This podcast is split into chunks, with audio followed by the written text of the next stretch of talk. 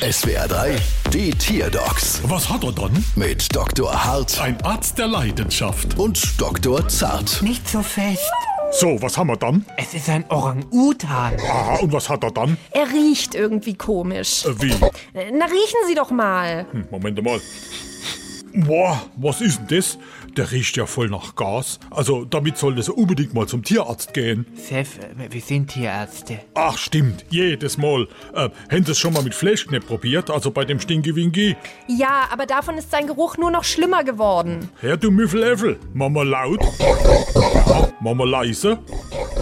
Das klingt irgendwie seltsam. Da zischt doch Ips.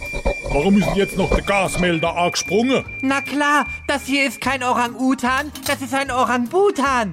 Deshalb riecht er auch immer so nach Gas. Ah, Und beim Orang-Butan müssen Sie aufpassen, dass er nicht gefriert. wieso? Na, im Gegensatz zum Orang-Propan kann der Orang-Butan nicht bei Temperaturen unter Null verwendet werden. Na, vielen Dank, diese Erkenntnis ist ja wirklich wahnsinnig viel wert. Das kann schon laut sagen, aber lang nicht so wertvoll wie da unsere Rechnung. Bald wieder. Was hat er dann?